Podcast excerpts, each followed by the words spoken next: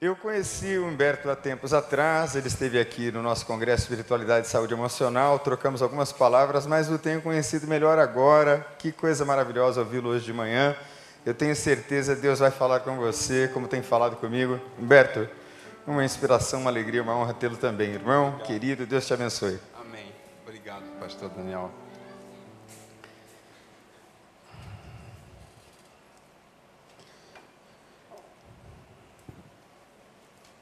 Que a graça e a paz de Jesus vos sejam multiplicadas.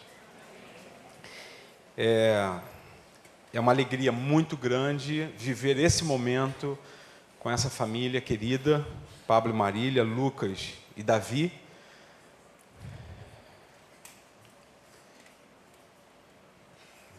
Alegra o nosso coração perceber que existem profissionais bons profissionais que exercem a profissão há tanto tempo, que estão em missão aqui. E hoje à porta, pela manhã, uma pessoa me cumprimentou e olhou para o Pablo e disse: Esse cara foi a primeira pessoa que eu conheci, que eu tive contato e que me mentoriou. E eu disse para ele: é isso mesmo, porque ninguém faz longe o que não faz perto. Não adianta sonhar com África, com Ásia, e nem aqui a, a distância no Brasil. Deus nos chama para fazer onde nós estamos. Você precisa florescer, ser luz, ser sal, onde você está. E Deus faz os movimentos e às vezes uns movimentos que, aos olhos de alguns, é bem estranho. Como um cardiologista bem sucedido, uma dermatologista bem sucedida, decide, entendendo a voz de Deus, partir para o continente africano para servir ao povo senegalês. Eu tive uma tristeza enorme há duas horas atrás, ouvindo uma notícia vinda do Senegal.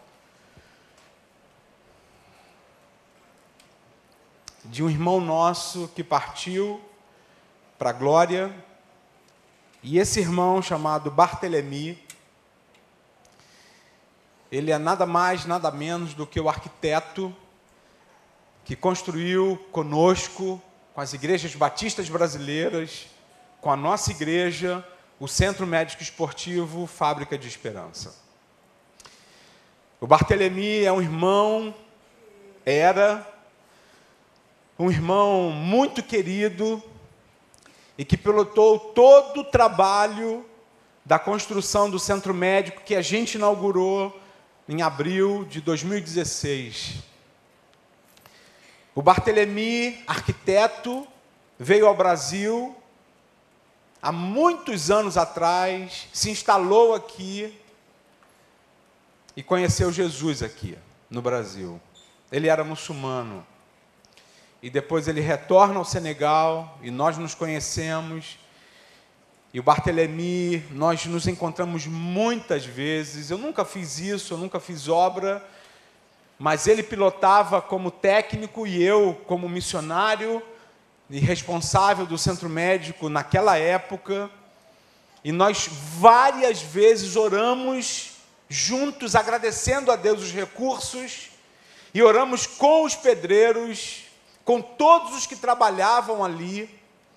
No dia da inauguração, Silviano estava lá, nós demos a palavra ao Bartelemi, e ele ministrou ali, ele testemunhou, num país de mais de 90% de muçulmanos, aquele arquiteto, irmão querido, serviu com aquilo que ele tinha nas mãos.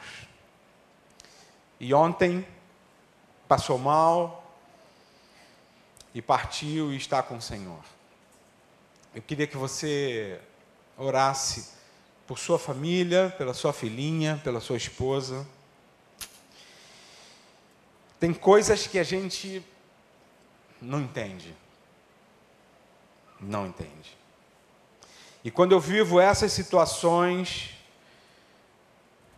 quando eu faço algumas perguntas sem respostas, eu trabalho meu coração diante de um Deus que é soberano.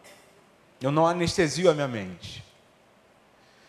Eu creio num Deus que é soberano e penso sempre na expressão de Paulo aos Romanos, que diz: ó a profundidade das riquezas, fruto da sabedoria, quão insondáveis são os seus caminhos, quão inescrutáveis são é, os seus pensamentos, as suas ações.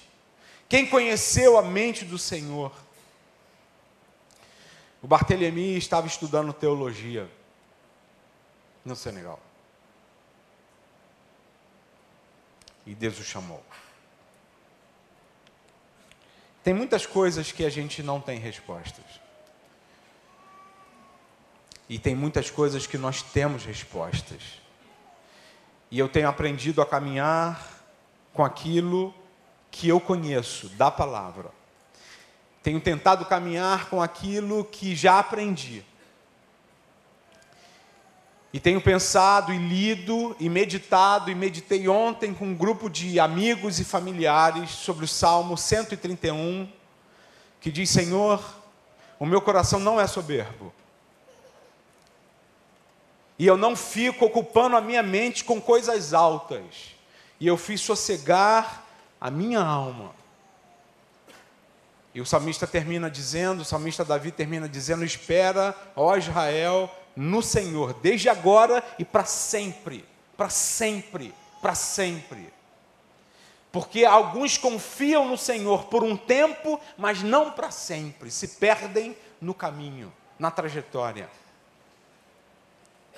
E que eu e você, queridos, estejamos firmados naquilo que conhecemos da palavra, naquilo que cremos, e possamos agir enquanto é dia, com aquilo que temos nas mãos, para que o Evangelho do Senhor seja pregado em palavras, em atos, que as pessoas ouçam e vejam em você, em mim, onde nós estivermos. Que Jesus veio e que morreu e que ressuscitou e que subiu que deixou para os seus discípulos, não para a multidão que o seguia, que estava atrás de milagres, não, mas para os seus discípulos. Ele disse: Assim como o Pai me enviou, eu envio vocês. E que seja assim comigo e com você. Nós estávamos no Senegal e passamos 11 anos no Senegal, servindo. Eu como médico ortopedista e Elis como dentista. E lá está a Andréia Crisóstomo, do projeto Fábrica de Esperança, uma enfermeira e também educadora religiosa. Está lá Erenita, fisioterapeuta. E está lá Nicanor, enfermeiro senegalês, que atende como médico. Não temos médico hoje no centro médico. Quem atende é o Nicanor. E várias vezes Nicanor me manda algumas radiografias pelo zap e eu respondo e falo com ele e tento ajudá-lo. E Deus levantou Pablo e Marília para estarem lá também. Lá está a Satu, uma mulher que era muçulmana e que, porque se decidiu ao lado do Senhor e decidiu seguir o Senhor, ela perdeu uma das coisas mais preciosas na cultura senegalesa, que é a vida em comunidade. Eles vivem em comunidade, juntos. A casa senegalesa tem vários quartos e o lugar de comer é comum, ninguém come só. Eles comem num grande prato, comem juntos. E se você chegar, você vai entrar. Normalmente são seis pessoas. Mas se chegar o sétimo, oitavo, todos comem. E essa irmã, que hoje cuida da fábrica, do projeto, perdão, do centro médico, cuida no sentido de limpar, ela fala várias línguas, vários idiomas. E essa irmã, ela é privada de comer com a família. Ela mora na garagem da casa. E os seus talheres são diferentes dos talheres da família, porque ela é considerada pela família impura. Ela está lá. E poderia falar de Viviane, e de Eduardo, e de tantos outros que estão lá, naquele lugar, e que caminharam tempos com Bartelemi, vendo aquele irmão servindo com o que tinha nas mãos. E esses nossos irmãos simples estão fazendo a mesma coisa. E hoje nós estamos num tempo de capacitação. Elis, que é dentista, mas ela diz que era, fez psicologia, terminou psicologia no ano passado e agora está fazendo mestrado para cuidar de filhos de missionários. Se você lê os livros missionários, você vai se espantar com, por um lado, grandes feitos pelos nossos irmãos missionários, e a tristeza de ver famílias desfaceladas e filhos estragados em todos os níveis. Porque, como disse um missionário há muitos anos atrás, o filho olha para ele e diz: Pai, eu te perdi para missão. Você deu mais para missão do que para mim. E esse rapaz, esse jovem hoje está completamente longe de Deus. Os americanos já cuidam dos seus filhos, dos filhos dos missionários, há muitos anos.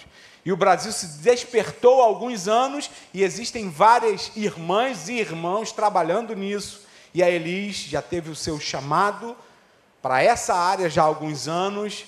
E a, o seu foco no mestrado é absolutamente para cuidar de filhos de missionários.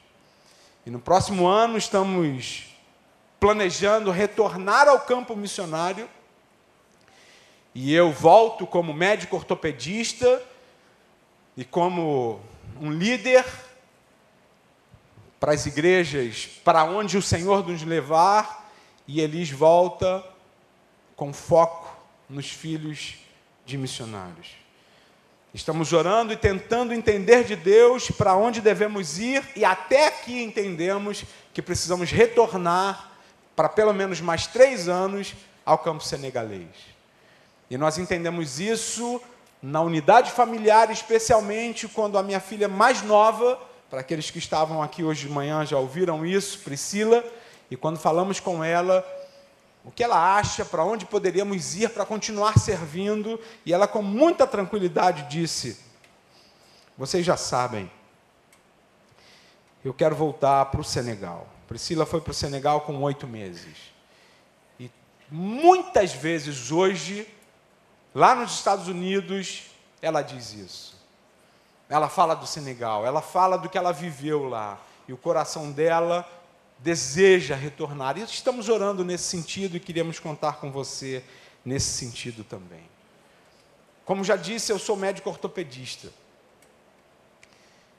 E tenho 25 anos de formado, fiz residência em ortopedia pediátrica, em trauma, ortopedia de adulto, depois canalizei para cirurgia de joelho, fiz um pouco de ombro, mas no Senegal a gente faz a ortopedia em geral. E tem um texto que tem muito a ver comigo e com todos os ortopedistas, que está no livro de Ezequiel. E é sobre esse texto que nós vamos meditar hoje à noite, o vale dos ossos secos. E eu quero ler com vocês Ezequiel 37.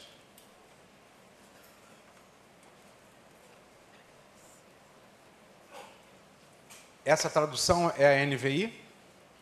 Ok, então eu vou tentar ler lá. Não, aqui para mim é mais fácil. A mão do Senhor estava sobre mim, e por seu espírito ele me levou a um vale cheio de ossos. Ele me levou de um lado para o outro, e pude ver que era enorme o número de ossos no vale e que os ossos estavam muito secos. Ele me perguntou: Filho do homem, estes ossos poderão tornar a viver? Eu respondi: Ó soberano Senhor, só tu o sabes. Então ele me disse: Profetize a estes ossos e diga-lhes: ossos secos, ouçam a palavra do Senhor.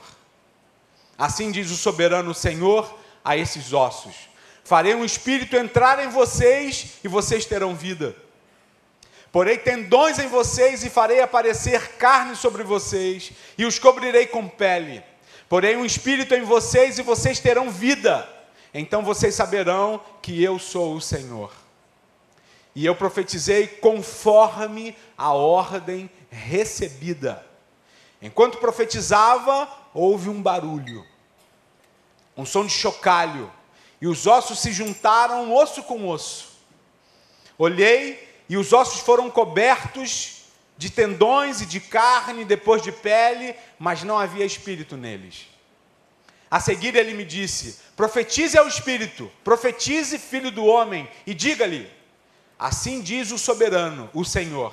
Venha desde os quatro ventos, ó Espírito, e sopre dentro desses mortos para que vivam. Profetizei conforme a ordem recebida, e o Espírito entrou neles, e eles receberam vida e se puseram em pé. Era um exército enorme. Então ele me disse: Filho do homem, estes ossos são toda a nação de Israel. Eles dizem: nossos ossos se secaram e nossa esperança desvaneceu-se. Fomos exterminados. Por isso, profetize e diga-lhes: Assim diz o soberano, o Senhor: Ó meu povo, vou abrir os seus, os seus túmulos e fazê-los sair. Trarei vocês de volta à terra de Israel. E quando eu abrir os seus túmulos e os fizer sair, vocês, meu povo, saberão que eu sou o Senhor. Porei o meu espírito em vocês, e vocês viverão, e eu os estabelecerei em sua própria terra. Então vocês saberão que eu, o Senhor, falei e fiz. Palavra do Senhor. Amém? Amém. Profecia de Ezequiel. Deus fala a esse homem: Homem, homem. Era um profeta, mas homem, como eu e você. Deus fala para ele e Deus fala que ele vai fazer um milagre. Ele vai trazer de volta vida ao povo de Israel.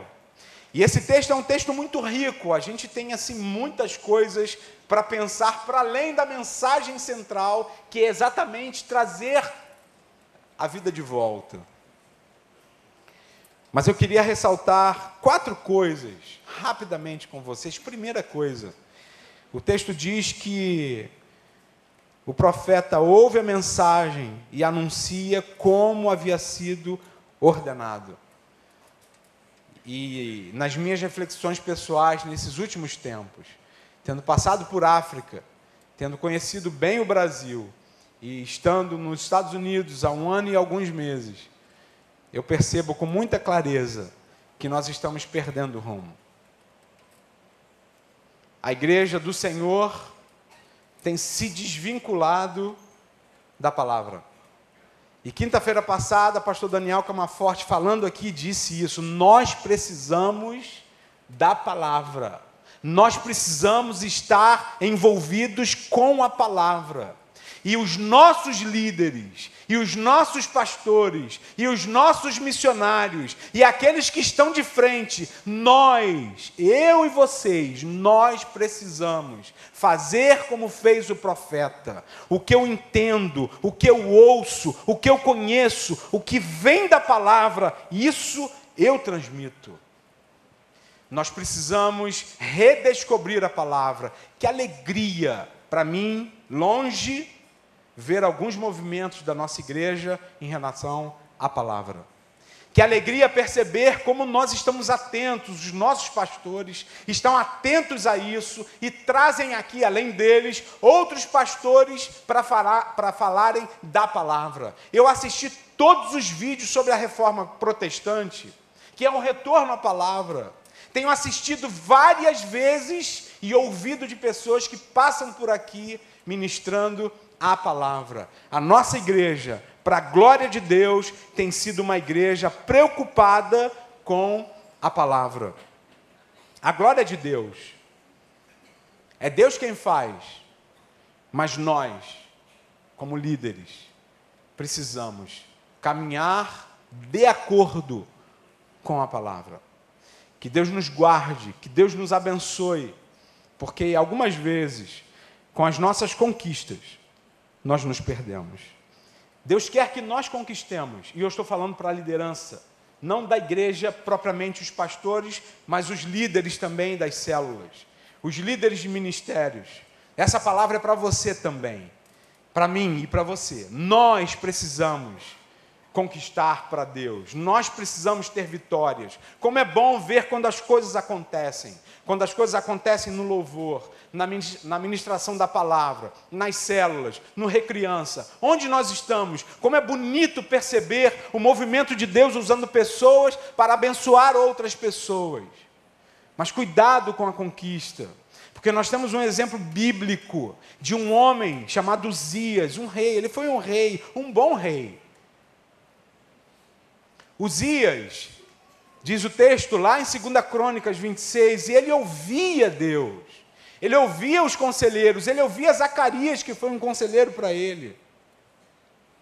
Ele teve muitas conquistas, ele era uma pessoa temente a Deus, e ele era determinado, ele era um bom rei, ele reconquistou cidades, ele reconquistou, é, é, ele, ele fortaleceu o seu exército.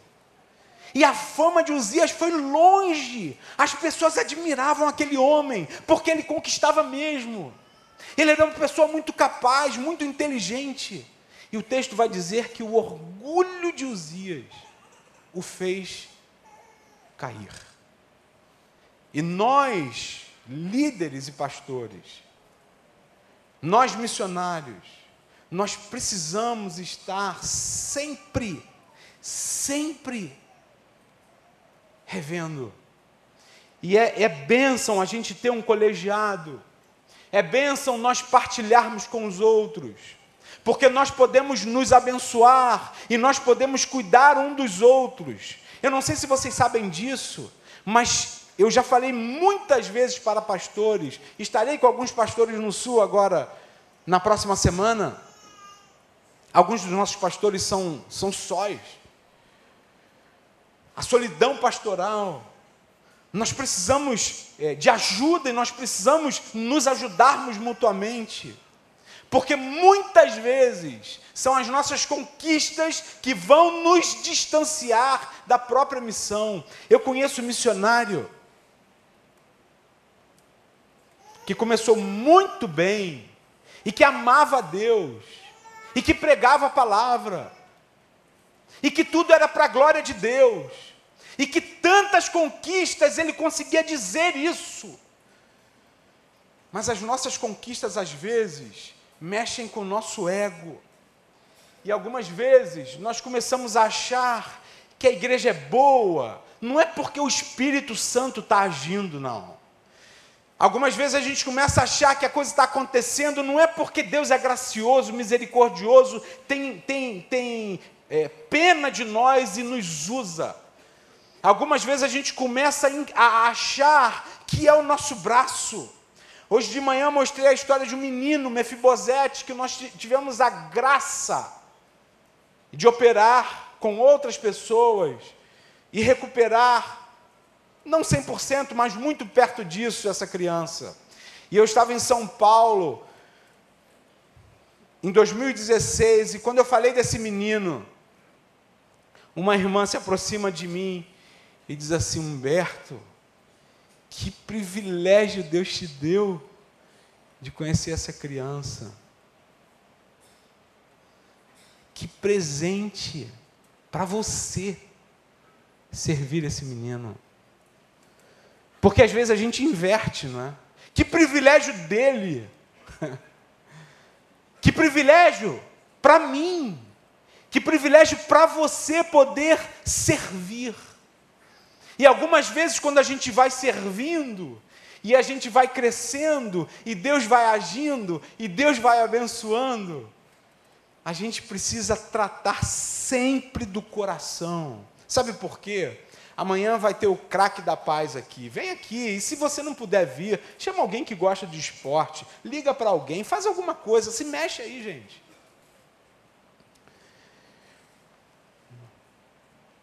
Eu vi no Jornal dos Atletas de Cristo, eu acho que há mais de 20 anos atrás, talvez 30.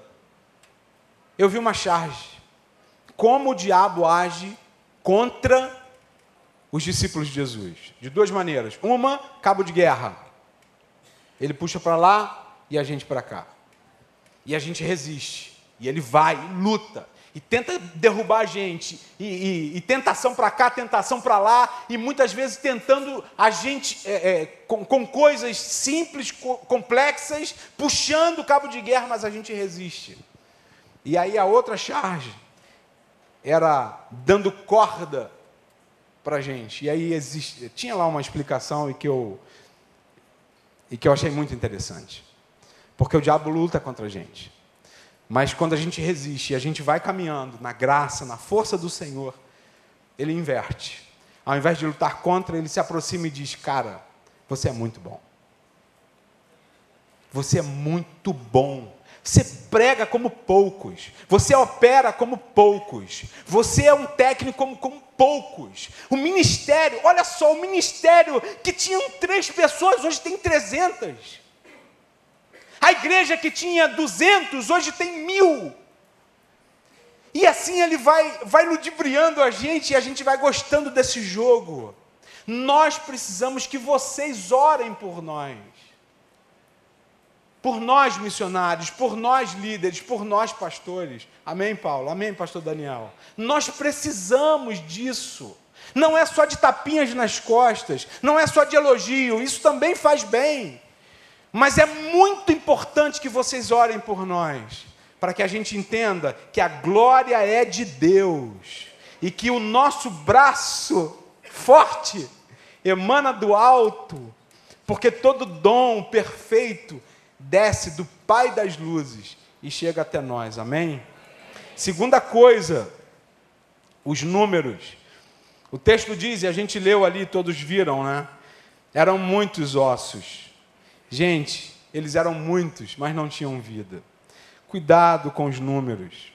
Nós gostamos de coisas grandes, glamorosas, para muitas pessoas, mas isso me dói muito falar, mas eu preciso falar. Para muitas pessoas, igreja boa é igreja cheia. Ministério bom é ministério cheio. Ah, o culto A é cheio, é bom. O culto B é mais ou menos, é mais ou menos. Eu morei no norte do Espírito Santo e lá eles têm uma mania assim. E aí, como é que foi o evento? Ah, foi muito bom, deu gente. Como é que foi o evento? Não foi bom não, não deu gente. Então, deu gente, foi bom. Não deu gente, não foi bom. Gente, essa numerologia não tem nada a ver com a palavra. Nada, absolutamente nada a ver com a palavra. O Senhor, ele corria de multidão. Existiam multidões que seguiam Jesus, mas ele tinha alguns discípulos. E que a gente não se perca nos números.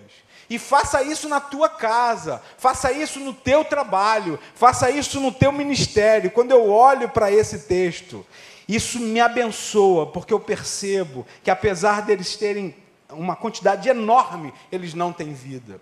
Eu ficava sempre pensando assim, às sextas-feiras lá no Senegal. Eu olhava para aquelas pessoas que estavam indo às mesquitas.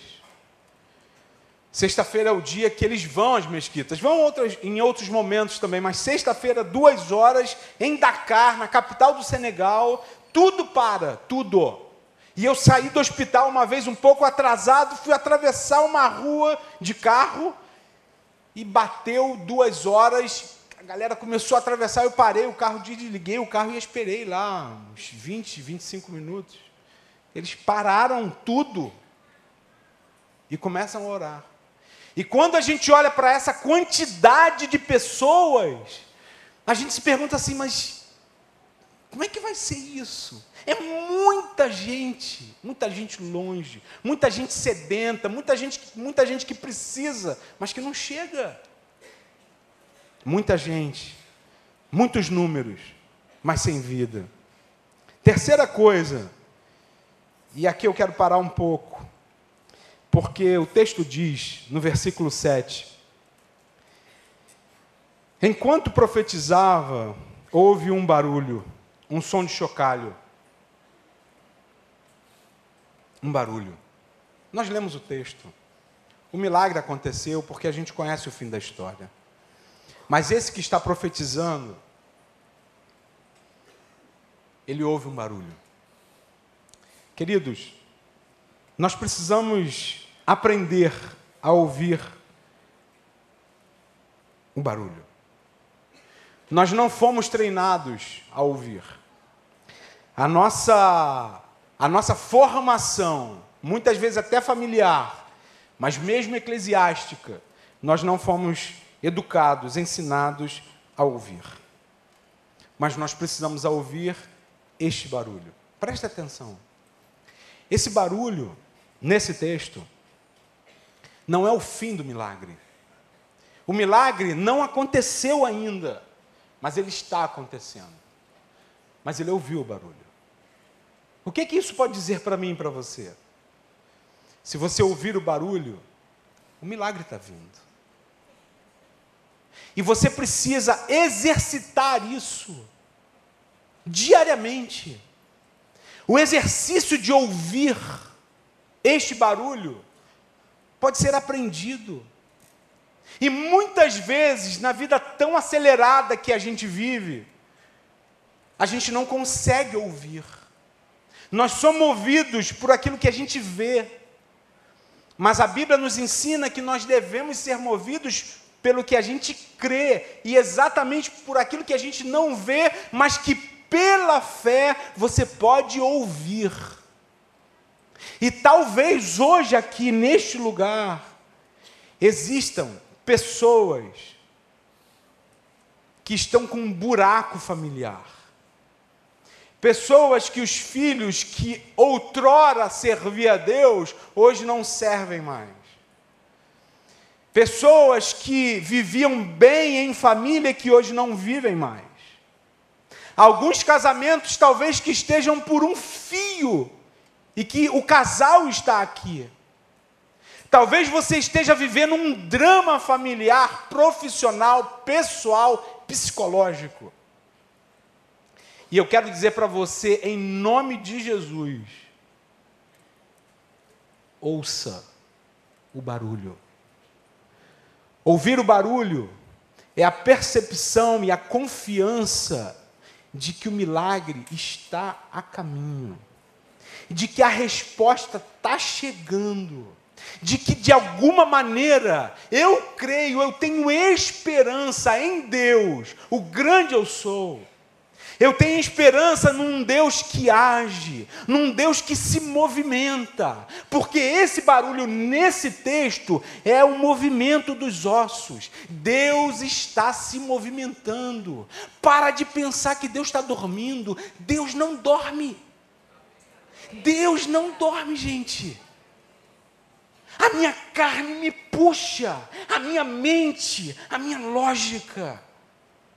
O meu lado racional diz: Deus está dormindo. Mas a palavra diz: Deus não dorme. Enquanto você dorme, Deus trabalha. E você hoje pode crer, você pode ouvir esse barulho.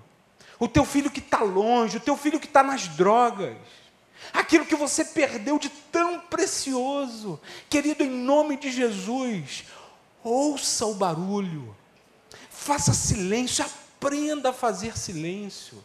É impressionante como nós somos apressados para orar. É impressionante como a gente senta em casa quando senta, ou se ajoelha, e a gente desanda a falar. Para muitos, oração, oração é falar. É pedir, é pedir, é pedir.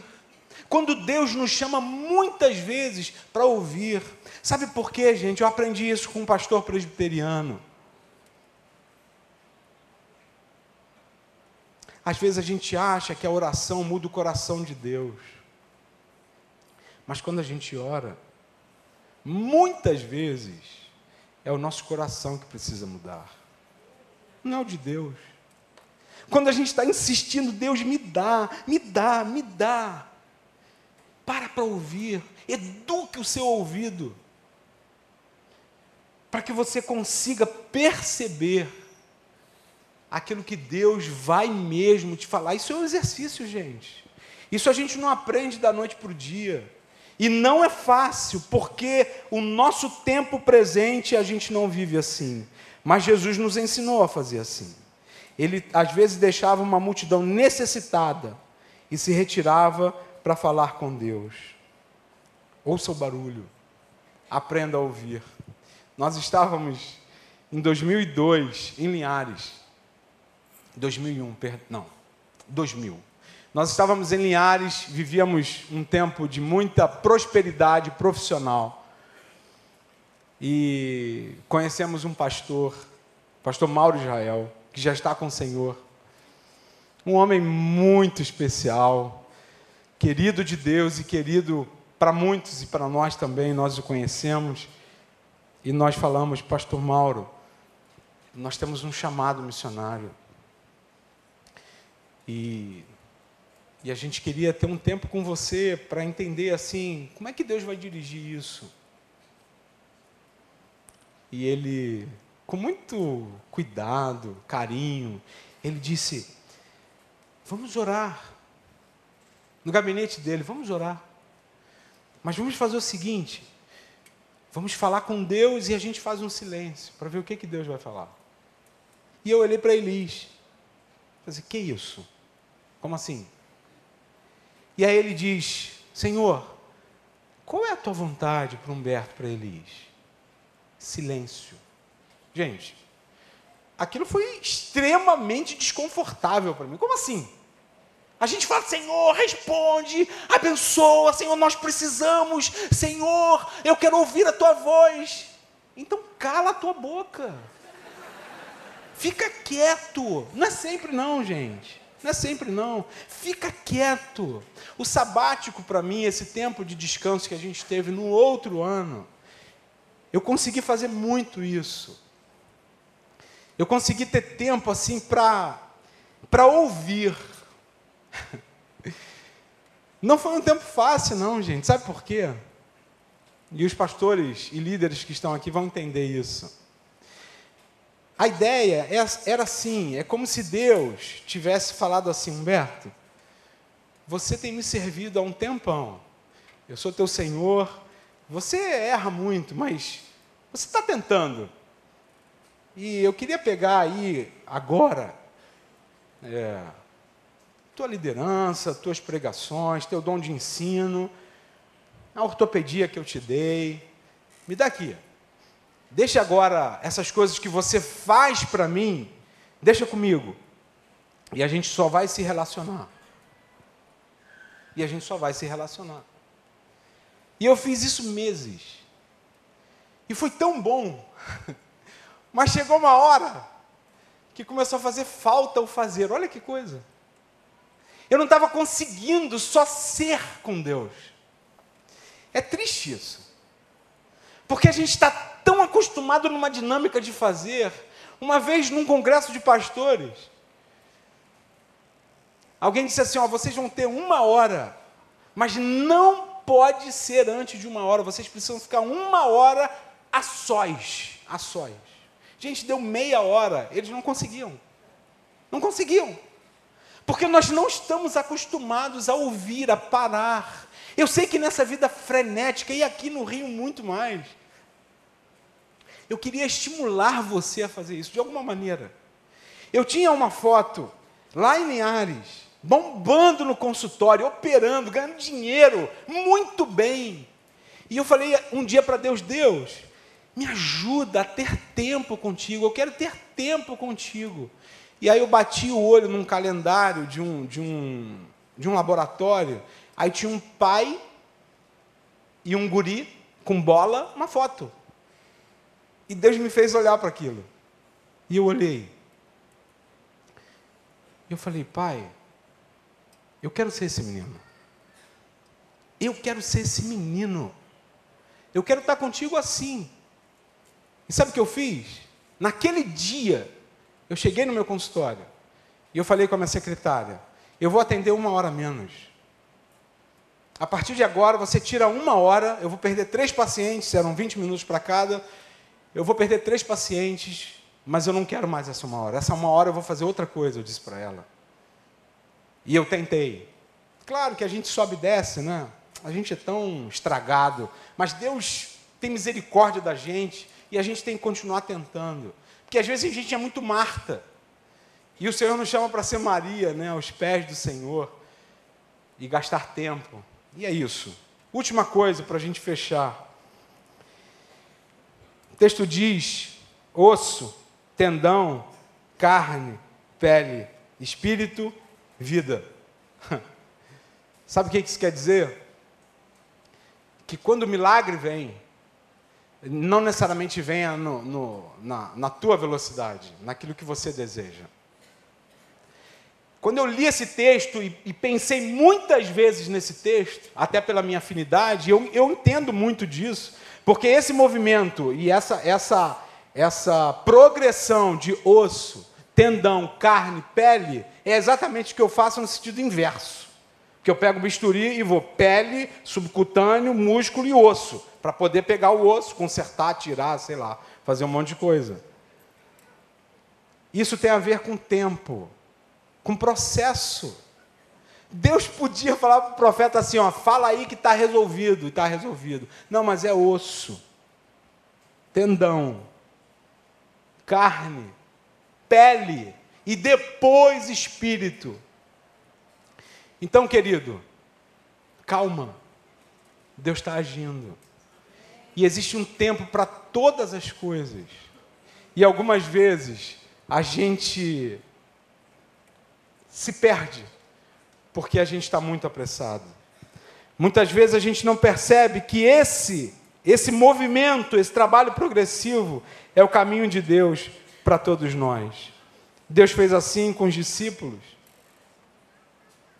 Ou quando ele pegou João e Tiago, você lembra como, como Jesus disse que eles eram? Boanerges. O que significa Boanerges?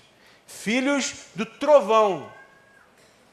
Esses dois discípulos, filhos do trovão, no início, antes de caminharem com o Senhor. Quando chega lá na frente, três anos e pouco depois, os caras que eram rudes, broncos, filhos do trovão, um é o primeiro Marte entre os doze, Tiago, e o outro vai se transformar em quem? No apóstolo do amor. Da pessoa dos doze mais próxima de Jesus. Ele sai daqui bruto e chega lá lapidado. Mas precisaram três anos e meio. Você entende isso ou não? É um processo. E é assim que Deus trabalha comigo e é assim que Deus trabalha com você. Era isso que eu queria falar para vocês hoje. Eu queria dizer isso, de que Deus está agindo, de que Deus é o nosso Deus da esperança e que você pode sonhar e que você pode crer, porque Ele está agindo, mas que você entenda com muita clareza que o tempo é dele. Nós gostamos de falar, gostamos de falar de um Deus que faz o extraordinário. Nós temos esse discurso, né? muitas vezes a gente fala para todo mundo: nosso Deus é o Deus que cura, e cura mesmo. O nosso Deus é o Deus que faz milagres, e faz mesmo. Mas olha aqui para mim. O Deus que faz milagres, que é o Deus do extraordinário, é o Deus do ordinário também. E Deus está te chamando para isso para o dia a dia, para o amor, para a paz, para a relação, para a misericórdia, para a justiça, dia após dia. Pode ser que tenha aqui muitas, muitas pessoas atrás de milagres, como no supermercado que a gente vai lá comprar. Mas aqui existem discípulos também, pessoas que estão servindo o Senhor e que estão percebendo o movimento de Deus trazendo vida onde tem cheiro de morte. E se você está aqui hoje com cheiro de morte, se você tem vivido expectativa de morte, eu quero dizer para você, em nome de Jesus, que há vida em Jesus. E você pode se apropriar disso. Vamos orar. Senhor, nós te amamos. Nós te amamos. O Senhor é o nosso amigo, nosso Senhor. nosso guia, nosso pastor. O Senhor é aquele que nos chama é, não só de servos, mas de amigo, e que caminha com a gente todos os dias. Senhor, nós temos absoluta convicção de que o Senhor pode fazer qualquer coisa. O Senhor faz, faz milagres. O Senhor quebra cadeias. O Senhor liberta o opresso. O Senhor perdoa pecados. E o Senhor caminha com a gente todos os dias.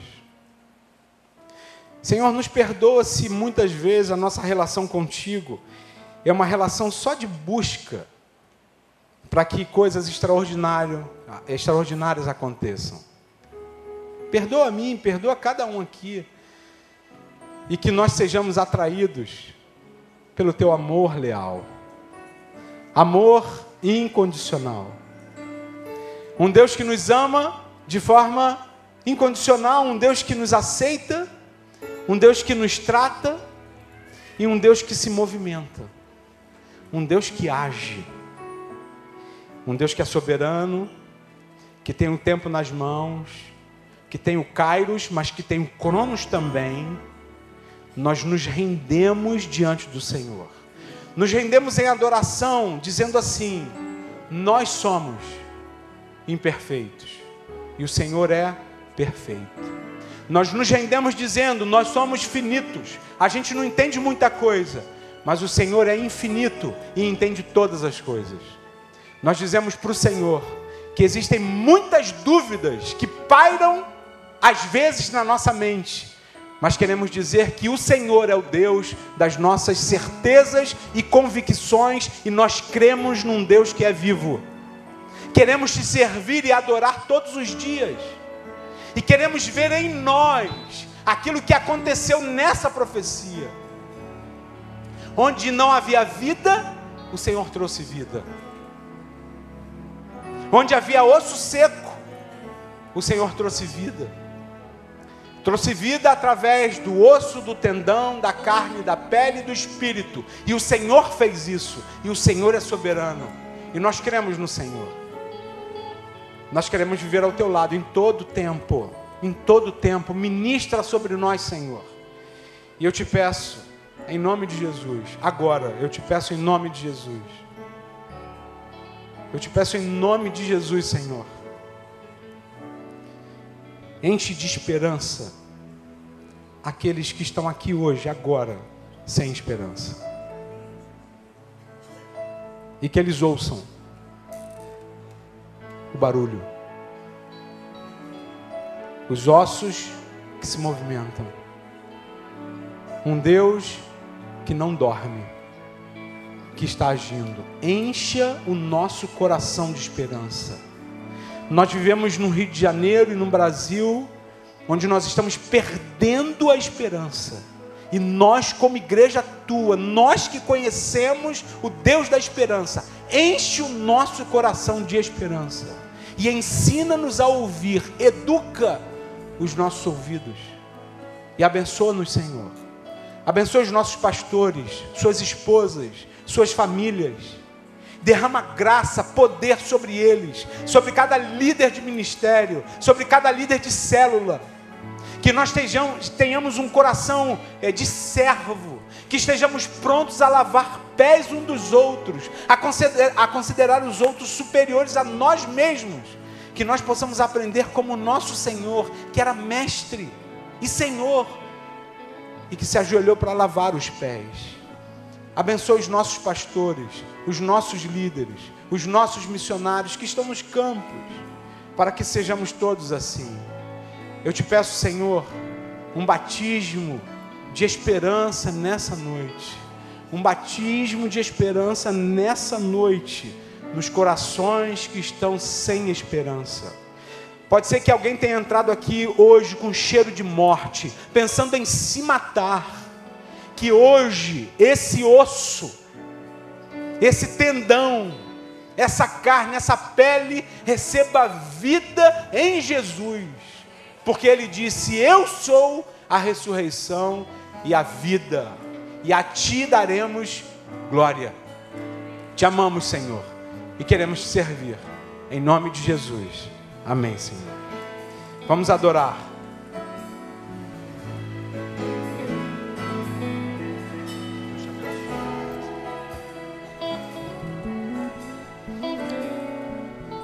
Você ouviu o barulho?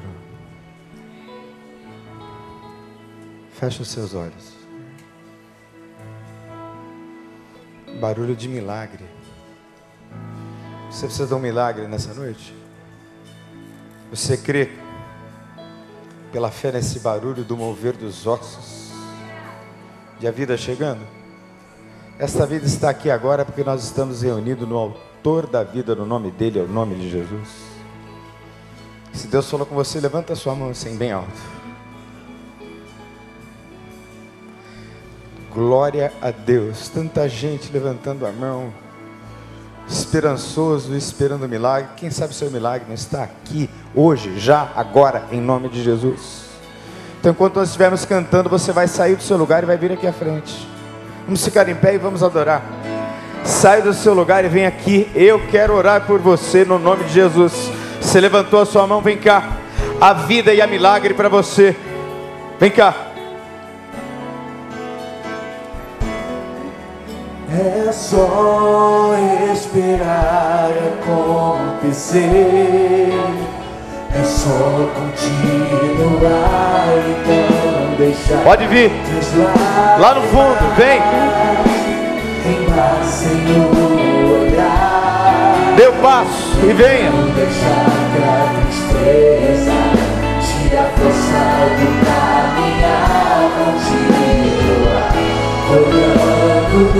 Nos seus olhos, enxergando a verdade, que nada e ninguém pode impedir. Ouça barulho e venha.